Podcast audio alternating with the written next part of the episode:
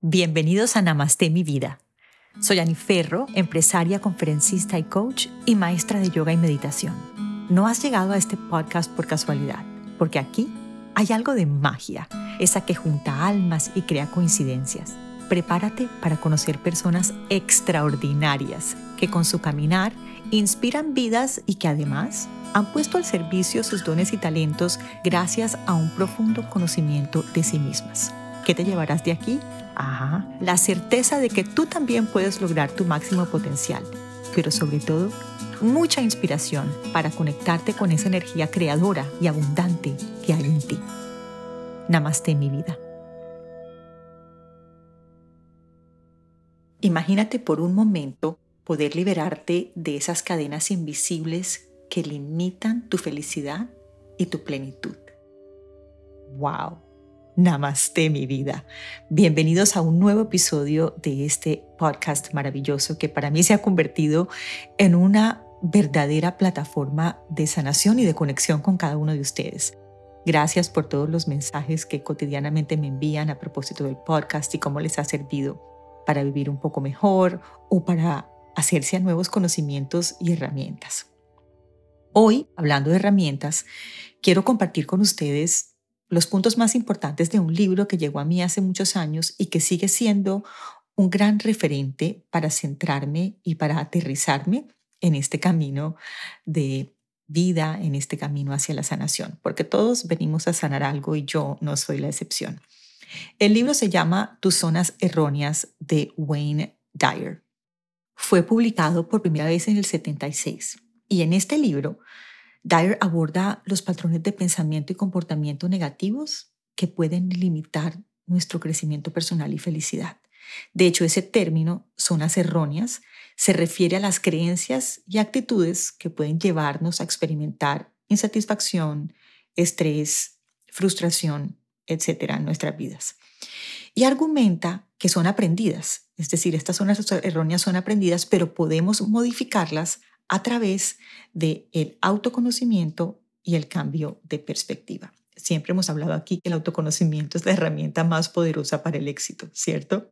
Pues bueno, este libro nos invita a dar un paso valiente hacia una vida llena de amor propio, autenticidad y sobre todo sobre nuestro poder. Es un verdadero viaje hacia la transformación personal y el descubrimiento de esas zonas erróneas en estas páginas, Dyer nos acompaña con su sabiduría y su cálido corazón. Y digo esto porque una de las cosas en las que yo me identifico mucho con él es como en ese acercamiento al coaching y a cómo transmitimos o comunicamos nuestro mensaje. Yo me he encontrado en mi caminar espiritual con personas un poco abruptas y hasta duras, ¿no? Cuando transmiten su mensaje. Y yo comparto con Dyer el hecho de que partimos de la base de que nadie se quiere sentir mal. Es decir, todos llegamos a veces a sentirnos mal, bueno, por, desconocimiento o porque no sabemos en realidad el poder que está entre nosotros. Y en lugar de regañar, pues mi approach también es acompañar desde el amor en un proceso de sanación a las personas a las que tengo el privilegio de asesorar. En la medida en que narre los puntos más importantes que yo considero del libro, también voy a asociarlos con un ejemplo práctico de cómo yo los he aplicado para que para ti también sean útiles. Es una mezcla este libro de inspiración, humor y consejos prácticos. Nos ayuda a desatar los nudos que nos atan, a amarnos, a aceptarnos como somos y a vivir, oye esto mi vida, en plenitud cada momento presente. Y yo creo que el mensaje aquí es que merecemos una vida auténtica y significativa en la que nuestras decisiones estén guiadas por nuestro propio corazón y no por la opinión de nadie.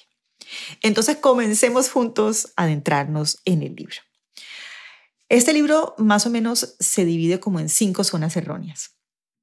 La primera es la de la responsabilidad personal. Y aquí él enfatiza la importancia de asumir la responsabilidad de nuestras propias vidas y de las decisiones que tomamos. Esto lo hemos hablado antes aquí, dejando de culpar a los demás por nuestras circunstancias. ¿Cómo lo he aplicado yo? En algún punto de mi vida yo tomé la decisión de pararme en ella como la creadora de mi destino y no como una víctima de nada. Yo no soy víctima de mi entorno, no soy víctima de mis padres, no soy víctima de mis hijos, no soy víctima de la política ni economía de mi país. Yo me he parado en la vida como la co-creadora de mi destino junto con la deidad en la que creo y a partir de ahí he empezado a desarrollar mi vida. Porque una de las cosas que hace Dyer en esta, en esta parte del libro es recordarnos que culpar a los demás por nuestras circunstancias nos deja en una posición de impotencia, sin control sobre nuestra propia felicidad y éxito. En cambio, al tomar la responsabilidad, nos convertimos en los protagonistas de nuestra historia y podemos comenzar a crear la vida que deseamos. Entonces la invitación es a examinar creencias arraigadas y patrones de pensamiento limitantes que nos impiden avanzar. Es decir, empezar a escucharme o a cacharme, como dicen los mexicanos, cuando me estoy victimizando, cuando estoy buscando excusas afuera para no poder materializar lo que yo quiero lograr. Porque asumir la responsabilidad personal implica reconocer que tenemos el poder no solo de cambiar cómo nos paramos en la vida, sino también nuestras reacciones ante las situaciones. Y también es aceptar que no podemos controlar todo lo que sucede a nuestro alrededor, pero sí podemos controlar cómo respondemos a ello. Y este es el wiki wiki de la cosa, porque no siempre es fácil ante el dolor reaccionar sin sufrimiento, ante un detonante de algo que nos mueve la fibra, no reaccionar con rabia. ¿Cómo lo he logrado incorporar yo a mi vida? Si bien es cierto, honro la reacción, digo, uy, enseguida me detengo y digo, uy, Aniferro, ¿qué te está mostrando esto a ti aquí? Que en realidad tienes que trabajar tú. Porque al liberarme de esa tendencia de culpar a los demás, yo he encontrado una nueva sensación de libertad. Y me doy cuenta de que yo soy la arquitecta de mi vida y que la puedo transformar a través de mis elecciones y mis acciones. Es decir, yo puedo decir que no. Oye, quizás yo les confieso que eso ha sido una de las cosas más duras para mí, porque para mí decir que no venía con el temor y con como con volver a mi herida de abandono. ¿Sabes? Entonces yo tenía una necesidad constante como de agradar para que el otro no se fuera. Y resulta que en esa en ese afán por agradar a veces estaba negándome yo misma. Y en algún punto uno se da cuenta de que el que se tiene que quedar se queda. Punto. Entonces mi vida, la responsabilidad personal nos libera de la victimización y nos abre las puertas hacia el crecimiento personal. Porque además de eso, es una manera como de mantener el ego ahí como al ladito y decirle, mira, es que yo también tengo errores, pero puedo aprender de ellos. Y crezco a través de mis experiencias. Y cada obstáculo es una oportunidad para avanzar. Y qué maravilloso que yo me pare en la vida entendiendo que tengo el control de muchas cosas a pesar de que no tengo el control de muchas otras, pero que en aquellas que sí tengo el control, lo ejerzo para mi beneficio y mi crecimiento personal. El punto 2 del libro de tus zonas erróneas invita, oye, esto me encanta, a liberarnos de la dependencia de la opinión de los demás y a confiar en nuestras propias decisiones y valores. Constantemente, sí o no, estamos buscando la aprobación externa mi vida. Esto nos limita y nos impide vivir una vida plena y auténtica. Te voy a poner un ejemplo. ¿Cuántas veces no estás en una encrucijada, en un problema, en un reto y contactas a Raimundo y todo el mundo para preguntarle su opinión?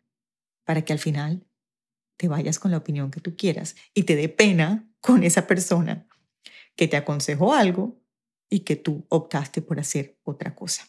No quiero decir aquí que uno no tenga esas personas a las que uno recurre para como un nuevo aire a una opinión o cuando quiero una otra perspectiva, pero siempre entendiendo que es otra perspectiva, que al final del día soy yo la que sé lo que tengo que hacer, porque la verdad es que vamos a hablar con sinceridad. ¿Cuántas veces yo no he tomado una decisión basándome en la opinión de los otros y no lo que yo intuitivamente sabía que tenía que hacer? Eso en cuanto al hacer. Oye, pero ¿qué tal cuando nosotros simplemente sentimos que somos valiosos o tenemos valor cuando hay una retribución positiva acerca de lo que hacemos? A mí me pasa un montón esto y tengo que aterrizarme y recordármelo con las redes. A veces creo un contenido que para mí tiene un valor infinito y la respuesta de los otros, de las personas que me siguen, no es la que yo esperaba. Y puedo caer en, ah, en ese círculo vicioso de que, ay caramba, es que esto, esto a la gente no le gusta, tengo que buscar lo que a la gente le gusta. No, no, no, no, no. En realidad lo que yo comparto es aquellas cosas a las que yo les doy valor, entendiendo que no todo el mundo se va a conectar con eso y eso está bien. Hablamos una vez más del ego, ese ego tan, tan narciso a veces. No, una manera de mantener el ego ahí chequeadito es que muchas de las cosas que a mí me llenan el alma y que a las que yo les doy valor no necesariamente son las mismas a, las que otras personas que quiero y que me siguen y me acompañan les dan valor. Entonces, liberarme de la opinión de los demás es tan importante para abrazar mi autenticidad y vivir plenamente mi vida porque a lo que nos insta justamente Dyer en, en el libro es a confiar en nuestra intuición y a seguir nuestros propios sueños, incluso si van en contra de las expectativas de los demás. Porque nuestra vida es nuestra responsabilidad, no es la responsabilidad de nadie, es la mía y yo me respondo a mí mismo. Y nadie puede decidir qué es lo mejor para nosotros solo nosotros mismos, porque inclusive cuando nos estamos equivocando, es parte de nuestro caminar y de nuestro aprendizaje. Y cuando nos liberamos de la dependencia de la opinión de los demás, ¡ay, qué liberador! Y es confiar en nuestras habilidades para tomar decisiones, es retomar ese poder que siempre ha estado en mí para perseguir mis propios objetivos y de acuerdo a mi verdad interior. Entonces, mi vida, todos al final del día, sobre todo nuestras culturas latinas, estamos muy pendientes de la opinión de los demás. No estoy diciendo aquí algo en lo que la gente tiende a caer que de verdad tampoco estoy de acuerdo. En ese, es en esa rebeldía sin sentido. Es, es que una rebeldía que ni siquiera honra lo que tú quieres, sino que honra ir en contravía. Entonces, más que ir en contravía sin sentido, es honrar lo que en realidad tú sientes y quieres y darle valor justamente por eso, porque para ti, para mí, para la persona que lo ejerce, es importante independientemente de que esté alineado o no con la opinión de los demás. Entonces, no es una rebeldía sin sentido, es honrar mi propia esencia. El punto 3 del libro lo he tocado antes en, entrevistas y podcasts y tiene todo que ver con el momento presente.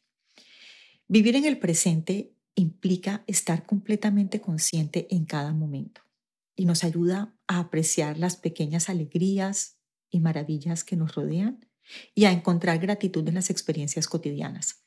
Cuando yo hago esto, cuando vivo en el presente, caigo en la cuenta y descubro que la felicidad no está ligada a eventos futuros o a logros pasados, sino que se encuentra en la apreciación y el disfrute de cada instante presente. Cuando yo vivo en el presente, además, puedo tomar decisiones más conscientes y alineadas con mis valores y metas actuales. No estoy pensando en algo que quería antes, en lo que quería, no, sino en este momento qué decisión tengo que tomar para esa necesidad que tengo hoy, esas metas que quiero cumplir hoy puedan materializarse. Y eso me permite ser más receptivo a las oportunidades que se presentan y que nos brindan la capacidad de adaptarnos y de responder de manera más efectiva a los desafíos que enfrentamos.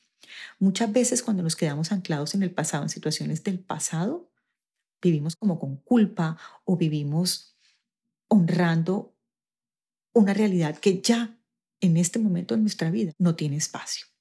Entonces, Dyer nos alienta como a liberarnos de los patrones de pensamiento que están arraigados en el pasado o en las preocupaciones del futuro y nos invita a que soltemos las cargas emocionales que hemos llevado durante mucho tiempo y a encontrar paz y serenidad en el momento presente.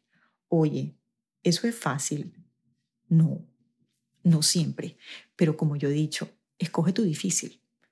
Si tu difícil es quedarte en el pasado, allí como dándole vueltas a una emoción que ya no te honra, o lleno de ansiedad hacia el futuro, ay mi vida, eso es una decisión de vida. Decide cuál va a ser tu difícil.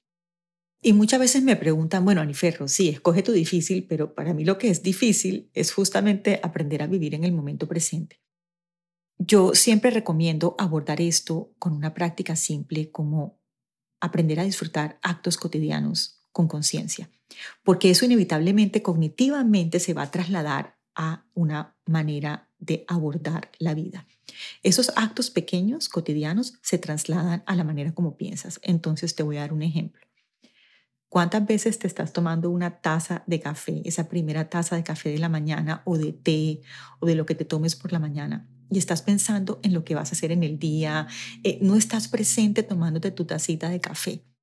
Ese pequeño ejercicio de saborear esa taza de café, ese pequeño ejercicio cognitivo, eventualmente se va a trasladar a otras cosas. Entonces, esta es mi invitación. El día de hoy, escoge una actividad, lavarte los dientes, eh, tomarte un café, leerte un párrafo de un libro que te guste. Hazlo con conciencia plena. Te vas a sorprender cómo esta práctica pequeña, cotidiana, eventualmente se va a trasladar a tu día a día. Y el siguiente punto es uno de mis favoritos porque yo creo que para nosotros, los latinos, es un punto que tiene muchísima relevancia. Y cuando lo diga, todos van a decir, uy, tienes razón, Aniferro. Liberarse de la culpa y el remordimiento. Ay, Dios mío, esos son, yo creo que las emociones que más prevalecen en nuestras culturas. Dyer en el libro nos invita a asumir una perspectiva transformadora y nos anima a soltar el peso del pasado. Es decir, él, dice, el pasado, cuando nos anclamos en el pasado, usualmente viene con culpa. Yo me siento culpable por lo que dije, yo me siento culpable por no haber dicho esto, yo me siento culpable porque mm, me quedé ahí. Bueno, la culpa siempre tiene que ver con mirar hacia atrás. La culpa nunca tiene que ver con mirar hacia adelante, sino como mirar hacia atrás. Y eh, se puede convertir en una carga muy pesada que nos, invita, que nos impide avanzar y disfrutar plenamente la vida. Cuando yo me aferro a esos errores del pasado o a situaciones, me cargo una y otra vez, me castigo. Es como que lo sigo viviendo y me quedo en ese ciclo emotivo que no me permite disfrutar el presente que ya habíamos hablado en el punto pasado. Es fundamental para vivir bien. Los seres humanos somos imperfectos, cometemos errores como parte de nuestro proceso de aprendizaje y crecimiento. Mi vida, reconcíliate con que no puedes cambiar lo que sucedió en el pasado, pero sí puedes elegir cómo reaccionas ante ello en el momento presente. El pasado debe ser sabiduría, es aprendizaje, no es una fuente de culpa. El perdón hacia nosotros mismos es fundamental para sanar y avanzar. Perdonarme significa que yo soy capaz de reconocer mi imperfección, que no niego mis responsabilidades, sino que reconozco que merezco una segunda oportunidad, que tengo la capacidad de aprender y crecer a partir de aquellas cosas en las que me equivoqué. Ahora, este perdón hacia nosotros mismos no sucede de la noche a la mañana. Requiere paciencia, compasión y un verdadero proceso de autodescubrimiento.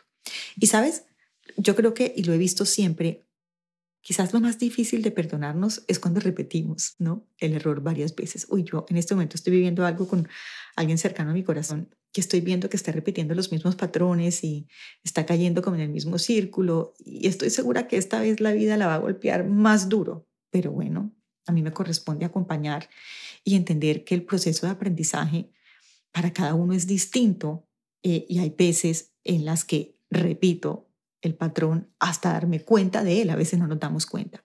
Eso quiere decir que yo me voy a quedar ahí en esa emoción, ay, es que yo sí no aprendo. Y, no, mi vida, pues a veces uno se demora un poquito más en aprender ciertas cosas, sobre todo cuando tienen todo que ver con esa evolución nuestra a nivel espiritual y personal. Entonces es aprender a abrazarme, aprender a darme permiso para soltar la culpa y el remordimiento, permitir perdonarme a mí misma y abrazar mi capacidad de crecimiento y transformación. El pasado ya no define quién yo soy hoy. Y yo decido enfocarme en el presente, en las lecciones que he aprendido y en el potencial que tengo para crear una vida llena de amor, de aceptación y plenitud. Entonces, no mirar para atrás con culpa, sino mirar para atrás como una fuente de sabiduría. Bueno, y he dejado esta última para el final porque antes he hablado de la importancia de abrazar la autenticidad y de cómo a mí personalmente me liberó. Y voy a empezar a contarles algo. Una de las razones por las cuales yo decidí crear mi marca personal y, e independizarme un poco de I Belong, particularmente en Instagram, tenía todo que ver con que yo me sentía un poquito restringida con respecto a lo que podía compartir en I Belong y lo que podía compartir como Aniferro. Primero porque sentía que el contenido que debía compartir desde la plataforma de Belong tenía más que ver con mi proceso espiritual y no necesariamente era un espacio para compartir un poco mi vida personal, mi humor, eh, bueno, que a pesar que lo hago un poco en I Belong, no lo hago con la misma libertad como lo hago en Aniferro, mi humor, mi, propio proceso personal mío como, como, individual, como individuo, como mujer. Y yo sentía que eh, era un poquito pretencioso e inclusive ah, fuera de lugar hacerlo a través de I Belong. Y decidí crecer mi cuenta personal de Instagram. Bueno, se han dado cuenta que la respuesta ha sido muy positiva porque el universo de Dios siempre premia a los valientes. Y justamente este último punto tiene que ver con una invitación a ser valientes y a vivir de acuerdo con nuestros valores y verdaderos deseos, a aceptar que independientemente de mi imperfección, soy supremamente valiosa. Y vivir una vida auténtica tiene todo que ver con serle fiel a mí misma y a honrar mi verdad interior. Oye, a menudo nos vemos tentados a conformarnos con lo que la sociedad considera como correcto o lo que los demás esperan de nosotros. Por ejemplo, yo como yogi y como cabeza de una comunidad de yoga, entonces no me puedo tomar el vino, entonces no puedo salir haciendo chistes. No, pues fíjate que en algún punto yo dije, es que no todo el mundo se va a conectar conmigo y eso está bien, pero yo sí tengo que honrar a esta mujer que soy y para mí el humor es fundamental, para mí tomarme una copa de vino socialmente con mis amigos me, me hace también muy feliz. Está bien, porque es que ser auténtico implica reconocer y honrar mis valores, mis pasiones y mis talentos únicos y tener la libertad de expresarme sin miedo a ser juzgada. Me permite vivir una vida que se alinea con lo que realmente deseo y lo que me hace feliz. Entonces, puede ser desafiante en un mundo que valora la conformidad y la perfección, ¿cierto? Sin embargo, no podemos encontrar la verdadera felicidad, mi vida, siguiendo el camino de los demás. La verdadera plenitud se encuentra cuando yo me permito ser quien realmente soy y vivir de acuerdo con mis convicciones. Pero, ¿cómo, Aniferro? Porque entonces, ¿qué es lo que me está impidiendo a mí mostrarme auténtica? Hay varias cositas que nos impiden. La primera, por supuesto, es el miedo al rechazo. Ese miedo que nos da ser juzgados, criticados inclusive excluidos si nos mostramos como quien realmente somos. Mm, entonces, ven a ver mi vida, la pregunta que tengo que hacerme ahí es si yo para pertenecer tengo que fingir, ¿de verdad pertenezco? ¿Sabes? Nosotros nos llamamos, el estudio se llama I Belong justamente porque aquí todo el mundo es un aporte. Cada persona que viene pertenece porque trae algo que nutre la comunidad. La segunda razón por la cual es difícil mostrarnos auténticos es porque hay expectativas externas y les hemos dado poder a ellas la sociedad, la cultura, la familia, los amigos, pueden tener expectativas definidas sobre cómo debemos comportarnos y qué decisiones debemos tomar o qué objetivos debemos perseguir. Me acaba de pasar con una amiga que me dijo, es que yo te juzgo por haber tomado esta decisión. Pues es que es que ella me juzgue no tiene nada que ver conmigo y todo que ver con ella. Porque yo nunca he pretendido mostrarme perfecta, ni tampoco he pretendido actuar con base en lo que ella, a pesar de que la quiero mucho, a lo que a ella le da valor. Eh, yo creo que la gente se equivoca y la gente tiene toda la capacidad de resarcir sus errores y de crecer. Y con base en eso, pues decido las personas que acerco o no a mi vida y a las personas a las que permito estar o no en mi vida y me permito yo misma, ¿verdad? Equivocarme y seguir adelante porque he tratado siempre de serle fiel a mi verdad. Y quizás una de las cosas que más tiene valor aquí para compartirte de, por qué no soy capaz de mostrarme auténtica, a veces mi vida, ¿sabes qué? Tiene todo que ver con la imagen que yo tengo de mí misma. Si mi autoestima es baja y pues tengo falta de confianza, me puede resultar muy difícil ser auténtica. Yo tengo que valorarme por la mezcla que yo traigo, por esa imprenta única que yo tengo, para lograr abrazar a esta mujer inmensa en su imperfección, pero que se valida a sí misma y que no busca que alguien venga a darle valor. Pero entonces, ¿qué puedo hacer? Trabajar en mi autoestima, cultivar un amor propio saludable, conocerme bien y saber en qué soy buena, en dónde siento que aporto valor, que me nutre el alma, que me hace feliz. Reconocer esos valores y deseos y darme permiso para vivir de acuerdo con ellos. Rodearme de personas que me apoyen y me animen a ser auténtica.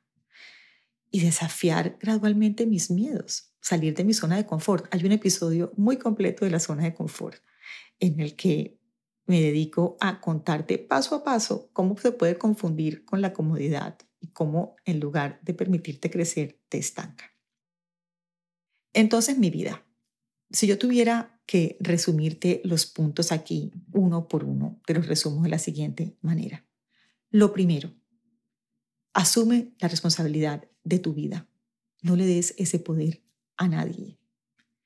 Libérate de la dependencia y la opinión de los demás y confía en tus propias decisiones y valores. Vive el presente. Agradece todas las cosas que en este momento en tu vida van bien. Y por último, libérate de la culpa y del remordimiento. Abraza a esa mujer inmensa, maravillosa, única e irrepetible que eres. Y regálanos el privilegio de conocerla y de verla brillar, porque cuando tú brillas, brillamos un poquito todas. Yo te deseo que el camino se abra siempre a tu encuentro, que el sol caiga cálido sobre tu rostro, que el viento siempre te sople de espaldas y que la lluvia caiga mansa sobre tus campos. Y te deseo que hasta que volvamos a encontrarnos, ojalá muy pronto, Dios, el universo, la vida en quien tú creas, te lleve sana, suave y dulcemente en la palma de su mano. Namaste.